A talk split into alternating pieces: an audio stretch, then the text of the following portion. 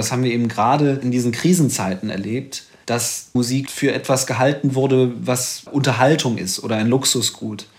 Dem hat Casals ganz vehement immer widersprochen, weil er gesagt hat, und davon bin ich auch felsenfest überzeugt, dass Musik gerade in einer existenziellen Krise von größter Bedeutung ist. Philipp Schopelius spielt wie sein großes Vorbild Casals Cello.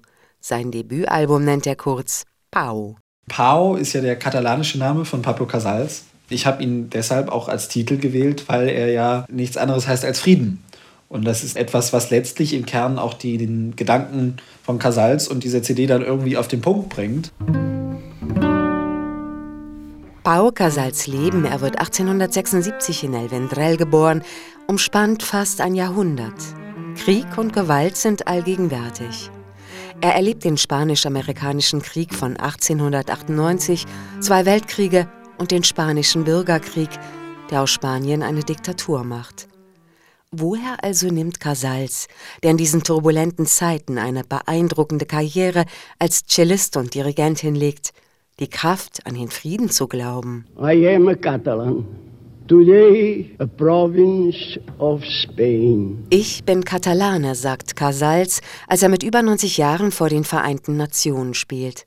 Seine Heimat, heute nur noch Provinz von Spanien, sei eine der größten Nationen der Welt. Catalonia has had the first parliament much before England. Noch vor England besitzt Katalonien ein eigenes Parlament und setzt schon im 11. Jahrhundert auf Frieden statt auf Krieg. Die Quelle für Casals Friedensengagement und für seine Liebe zur Musik liegt in Katalonien. Meine frühesten Erinnerungen verbinden sich mit dem Meer. Schon als ganz kleines Kind habe ich es für mich entdeckt, das Mittelmeer. Erinnert sich Pau Casals in seiner Autobiografie Licht und Schatten auf einem langen Weg. Der Strand von San Salvador in Katalonien brennt sich dem knapp Einjährigen tief ins Herz ein.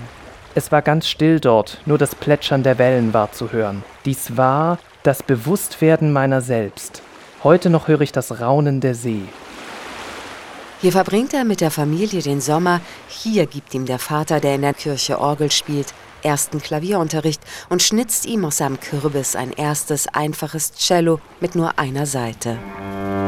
Seine Mutter lehrt ihn Frieden und schickt ihn zur Musikschule nach Barcelona. Mit einem königlichen Stipendium geht's weiter nach Madrid. 1899 feiert Casals mit Anfang 20 seine ersten großen Erfolge. In England spielt er für Queen Victoria und in Paris gibt er sein furioses internationales Debüt. Im neuen Jahrhundert bereist der junge Star am Cellohimmel Nord- und Südamerika. Er tritt im Weißen Haus und in der Carnegie Hall auf, besucht Russland und lässt sich am Strand seiner Kindheit eine Sommerresidenz bauen. Nach dem Ersten Weltkrieg, den Casals vor allem in den USA verbringt, beginnen seine produktivsten Jahre. In Barcelona etwa wird aus dem Cello-Virtuosen ein Dirigent mit eigenem Orchester und sehr eigenen Ideen. Mit einem Konzertabo für Arbeiter etwa öffnet er auch weniger Reichen und Gebildeten den Zugang zur Klassik. Das finde ich ist eine unglaublich wichtige Aufgabe des Musikers. Zu zeigen, das ist nicht irgendwas, wofür man jahrelang studieren muss, damit man sich was anhört. Und das ist auch nichts Langweiliges, ganz im Gegenteil, sondern klassische Musik ist eigentlich das Aufregendste, was man sich vorstellen kann. Casals, der den Frieden Pau schon im Namen trägt, ist überzeugter Pazifist. In der Zweiten Spanischen Republik kämpft er für Freiheit und Demokratie.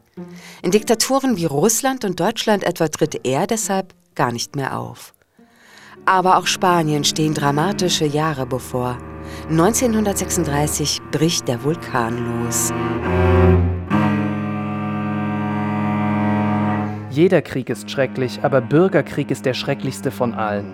Da kämpft Nachbar gegen Nachbar, der Sohn gegen den Vater. Diese Jahre waren ein einziger Albtraum voller heilloser Schrecken. Casals Orchester wird aufgelöst, aber er glaubt weiter an die Kraft der Musik. Er spielt Benefizkonzerte für die Opfer des Bürgerkrieges. In London und Paris versucht er mit der Aufnahme aller sechs Bach-Suiten für Violoncello an das Wunder seiner Kindheit anzuknüpfen, als er in Barcelona bei einem Trödler zufällig die Noten der lange vergessenen Suiten findet. Jetzt trägt ihn Bach durch die schwere Zeit. Was er beobachtet hat, ist, dass Musik in einer Zeit, in der der Mensch funktionalisiert wird, also in einem Krieg ist das ja so, da ist der Mensch ja sozusagen kein Mensch mehr, sondern er ist entweder ein Soldat oder er arbeitet irgendwo oder sonst was. Da ist Musik der Gegenpol, denn Musik kann das Schöne weitertragen, was uns zu Menschen macht.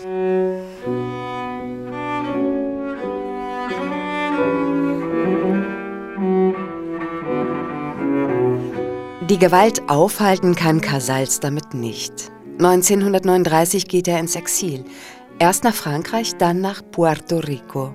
Dass die Alliierten nichts gegen Franco unternehmen, erzürnt ihn sehr. Viele Jahre lang verstummt sein Instrument in der Öffentlichkeit, bis ihm klar wird, dass Taktstock und Cello seine besten Waffen im Kampf für Frieden bleiben. Jedes Konzert, das er fortan spielt, beendet Casals mit dem Gesang der Vögel einem alten katalanischen Weihnachtslied. Er hat dieses Lied eben umgeformt und das zu seiner persönlichen Friedenshymne gemacht. Deswegen war das auch für uns sehr schnell klar, dass das der Abschluss dieser CD ist.